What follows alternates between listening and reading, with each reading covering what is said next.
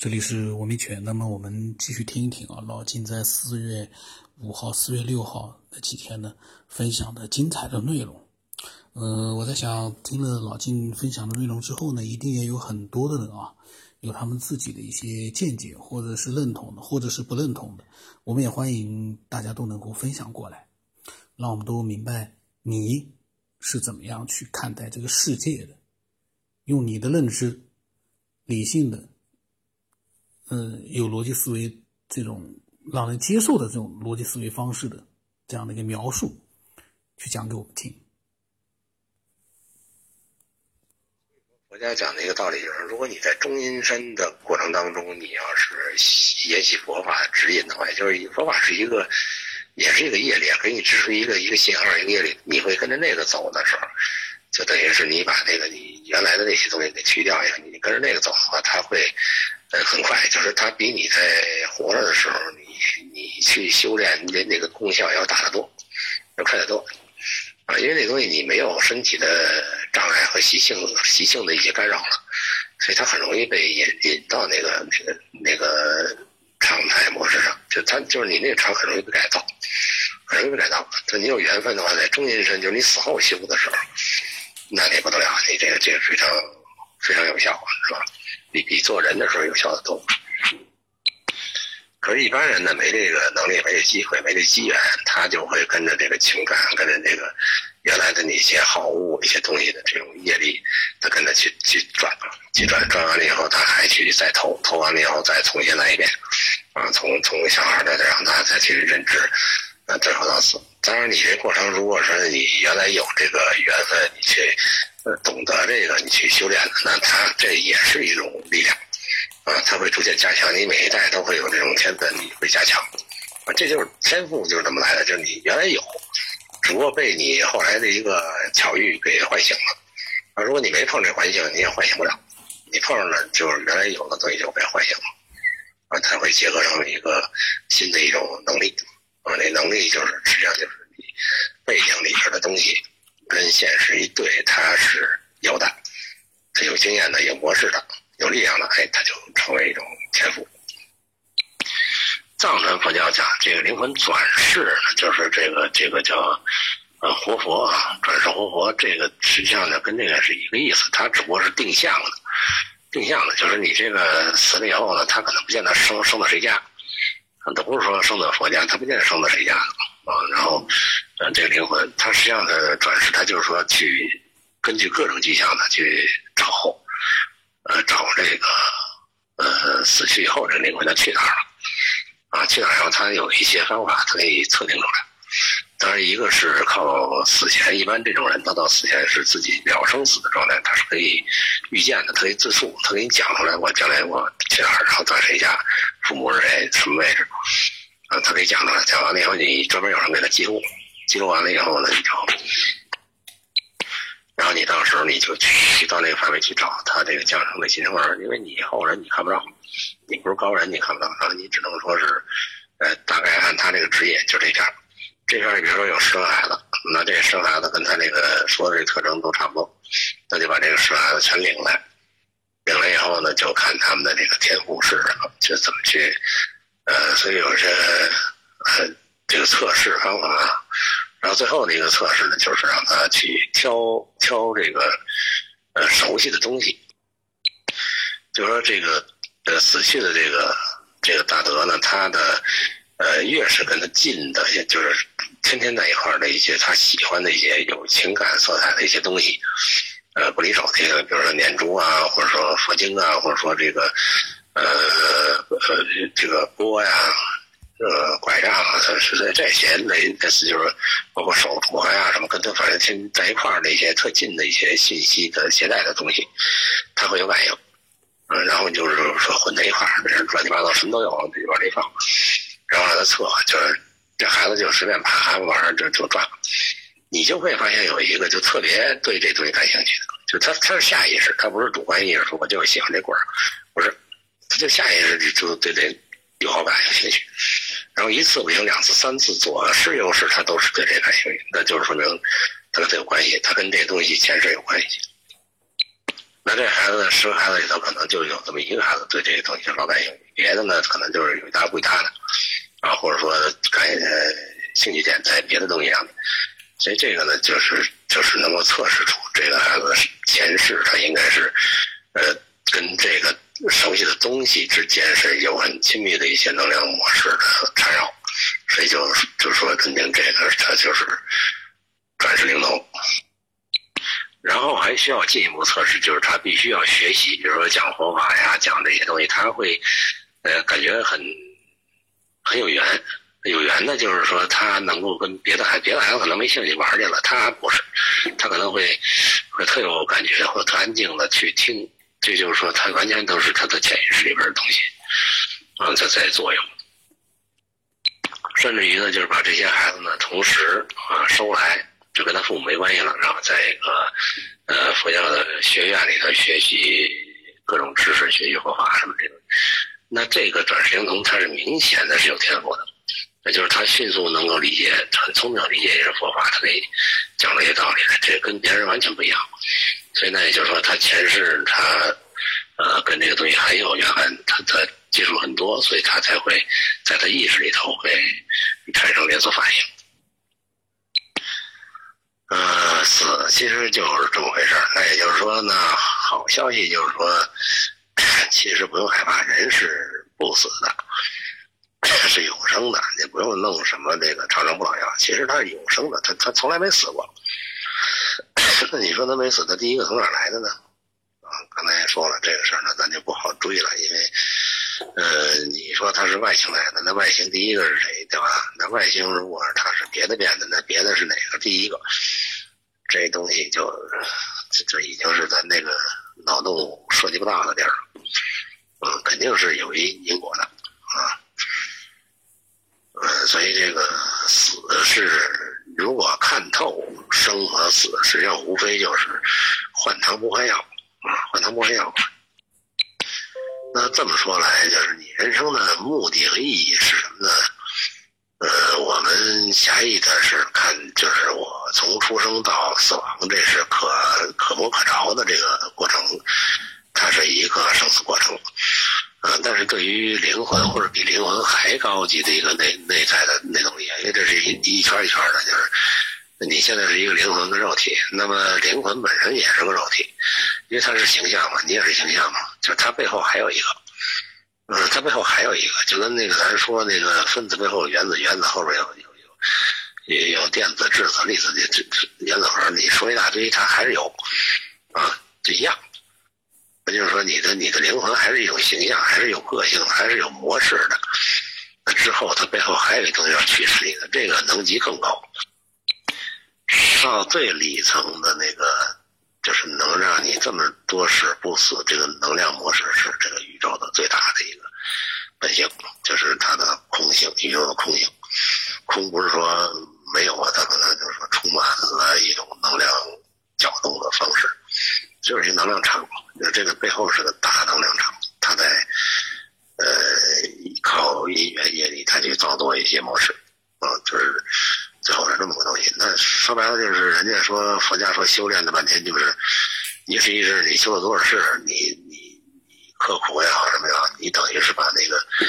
呃有形有款的那些东西。啊，那些习惯、业力啊，它它能够迫使你转动的，形成一种方式的那种力，全部解开，最后回归到一个就是能动态，就是能使你所有操作发生的那个最根本的东西，就是它背后的那个最大的作用，就到那个地那个那个能级状态上。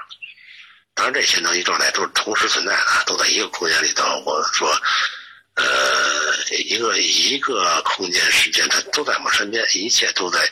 一起叠加着呢，都在叠加着。只不过是你在这个面上你显示成这样的，呃，然后它在一层一层的，它去它去现象，啊，所以佛经讲呢，就是把所有这些相全破完了，破完了以后找那个就叫自在，那个东西叫如来也好，叫什么也好，都都都一样。所以你说我是谁？这种终极问题啊，其实也好好解答。我是谁？我就是那个能量模式啊，那个而且那个能量模式其实也不是一个主观的我，那是个假我啊，真正的真我就是那宇宙最大的那个空性，那是一个我的祖师爷，这他那儿才出来的后边一系列的孙子加孙子这种方式啊，所以就是所谓我是一个。影像是一个现象，或者是一个演员都可以，就它是一个假东西，它不是真的啊，是这么一个概念。那你说我从哪来？我就是从无始以来，佛家不叫有史以来，它叫无始以来的这个呃演化嘛，就是也就是说，你说这个意识进化，或者叫呃这个灵魂进化，做了这个。轮回的快车，它是一圈一圈的，它就从远古一直到现在，它就这么走过来的。它从来没有消灭过，而且它不仅没有死过，就是它这个能量模式里边，它是个计数器。它这能量模式里边，所有你经历过的历史，你就往前倒一亿年的每一个瞬间，它都在这里面记录着。呃，所以它一次一刻没断过，它就是跟那宇宙的能量没有缺失一样，一刻没断过。所以你所有的一些秉性、一些外露的东西，都是这些曾经的记忆所因环境、外界条件激发出来的一些闪现，包括像像梦境啊、即视感、看到未来呀、什么预测啊这些东西，全其实全全是你以为的假象。那些东西都是你曾经经历过的一些信息的闪现，或是反馈、反刍现象啊，或者说这个呃灵光一闪的蹦，就是念，就是实际上就是那些点，过去的那些点的一些反射，叫念头啊。念头闪完了以后，它会产生一些涟漪，就是一连串的一些呃经验值的提取，也就是你内在潜意识、下意识反射呃连续的。所以它会形成一种，呃，一种这个思路啊，或者说概念也好，然后这种概念它在跟这个现实状态相结合的时候，它就会形成一种，呃，连续的思路，就成为一种思想，也就是变成潜意识。这种东西的提取和交汇，是靠大脑的这种呃功能。也就是说，大脑并不等于智慧，就是你说你脑量大，这跟智慧没关系。啊，说你这个在那大脑特发达，我这个包括所有的这东西都记在脑子里了，这是一个误区，没有东西记在脑子里，就就跟那个就说那个是云一样，就你记在云里了，啊，云空间、云存储记里头，这个脑子这个脑子只是一个大脑，只是一个接发收发站，也就是说它是沟通呃灵界或者沟通这个这个你这个意识。呃，能量模式的一个传感器，然后它是跟外界的一种影像来对接，它只是一个交换装置啊。这交换装置它是很灵敏的啊，所以它有感觉，感觉变成这个呃反射，拿感觉来反射出来，就是提取内在的东西的经验来去。我不知道我解释的。清不清楚啊？至少我认为是符合我这个呃逻辑的啊，就是生和死人是这么个情况。至于人哪儿来的这东西，咱也不必深深去探讨吧。反正是它肯定是一种，也是一种呃演化的模式出来的。但这种演化的模式呢，很像这个达尔文进化论。但是我这个意识也是进化来的，这不光是人生物是进化的，呃，意识也是进化的啊。那么老金呢，他讲了很多的这个关于人从哪里来，嗯，他呢觉得呢，就是说他讲的这个呢，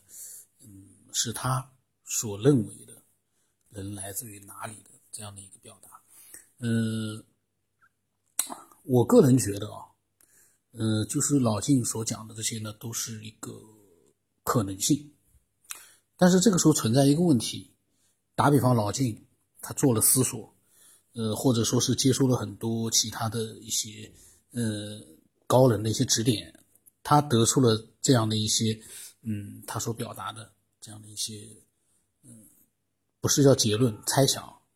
但是其他的人经过自己的思索之后，也有自己的猜想，可能跟他有相同的地方，也有不同的地方。比如说，我也一直觉得说，人的大脑其实是可以接收一些，呃，不同的空间，或者说更高一等的文明的，它的一些，呃，指令啊也好，监督啊也好，控制也好，是有这样的一个可能性的。但是也有很多的细节，比如说他是觉得是这样的，呃，那么也有人会觉得说不，其实不是这样，人的来源不是这样，人的起源不是这样。这个时候又碰到一个问题，虽然我们说，哎，我讲的这些人的来源，跟应该八九不离十啊。从我的逻辑角度来说，没问题了。那另外一个人说，从我的逻辑角度来讲，人的起源不是这样啊，人的起源是，呃，他经过什么样的一个过程？怎么样？每个人都有他自己的一个逻辑思维所设想出来的一个文明的起源，人类的起源。这个时候又需要一个。弄明白一件事情，谁是说的比较准确一点？老金也说了，从他的逻辑思维的角度来说，他是这么看的。那从另外一个人的逻辑思维的角度来说，可能是另外一个说法。那谁说的是对的？我们不能因为说这个没有对错的，没有对错的，说不清楚了，搞不明白了，我们就大家就统一了，不可能的。这个时候呢？说句实话，需要一个手段。那目前呢，我们来说呢，这个手段可能也就只有科学手段了。目前没有别的办法，没有一个高人过来说：“哎，我有个新方法可以弄明白老金刚才所设想的，是不是真的就是那么回事？”现在估计没有人能够有别的手段来去做这样的一个最后的确定了，没有了，只有科学了。科学的诞生是估计也是这样的，它能够，目前它的这个模式啊，它能够去做一些这样的一些判断性的事情，但是呢，他现在呢还在发展过程当中，还没有找到真正的起源在哪里，终极答案。像老金说，这个终极答案，嗯，他的意思就是说没有终极答案，因为打比方，那个最终极的人。最终极的文明，如果说真的有的话，那他是从哪来的？在他之前是什么？这个呢，嗯，从理论的角度来说呢，这就这个呢是无穷无尽的。但是呢，嗯，从我个人的这个想法来讲啊，一步一步的攀登，到了顶峰之后，你就明白了。你在山山脚下面，或者在爬山的过程里面，你老是在想。哎呀，那个山顶到了能到吗？到了之后往下看是什么样？那山顶，呃，会不会到了之后还有一个山啊，或者怎么样？等你爬到那个山顶之后，你一览无语的看着那个山下的景色，你就会知道了。哦，原来山顶是这样。在你爬的过程当中，你再怎么用逻辑思维去想，除非是你爬过的那个山，你没爬过的山，再怎么用逻逻辑思维去想，你不知道山下会呈现什么样的一个景象。我个人的想法，老金呢，他他的脑洞很大，呃，但是呢，我呢就思考到一个问题，就是老金的这个所有从他的逻辑思维角度讲的很精彩的东西，这个内容到底该怎么样去去看待它，或者是判断它呢？所以呢，我也我就有我的想法，可能就是说还是需要某种手段去。尽可能的去验证了，是现在我们做不到的，我们只能通我们的就跟老金一样的，我们用逻辑思维去，呃，去思考一些东西，看看能不能从逻辑思维的角度得出一些可能性。老金呢，得出了他的一些呃可能性，或者说他的一些想法。那么未来呢，他下来呢，他还会有更多的一些想法，都很精彩。我们到时候一块来听听。但是同时，我也希望，呃，有没有新的思索了很多的，也是了解了很多的。这样的一些高人啊，嗯，也能够分享自己的想法，用我们普通人能够明白的方式分享的这个内容来表达自己，不能太高深了。这个高深了的话呢，就说明你这个东西你太高深了，我就觉得有啥东西能高深的不能通俗的去表达呢？因为毕竟不是科学里面的各种公式啊，那种那种说句实话，可能去做这个研究的那个科学家也能用一种能让我们能明白到底咋回事的一个方式啊，一个一个表达方式，能够也能把它讲清楚，就看你能不能愿不愿意。期待所有人分享。我这个后来是有点乱七八糟的，但是呢，我的目的就是希望更多的人啊，来分享自己的这种探索人类起源呀，或者未知世界的这样的一个搞脑子的这样的一个猜想。我们看看能不能让老晋也能从呃我们的分享里面得到一些新的东西，得到更多新的一些，让他产生更多新的一些嗯想法。老金呢，他的最厉害的地方就是他不断的能够提升自己，这是我觉得啊最佩服的，就他不断的他能够改变自己的一些想法，让他更更加的容易。被人去接受，容易让人去理解，这个是很牛的。呃，希望更多的人都能够做到这样，那这个节目就有价值了。那么我的微信号码是 b r o s 八不浪三八，微信名真的是九天以后。今天就到这里了。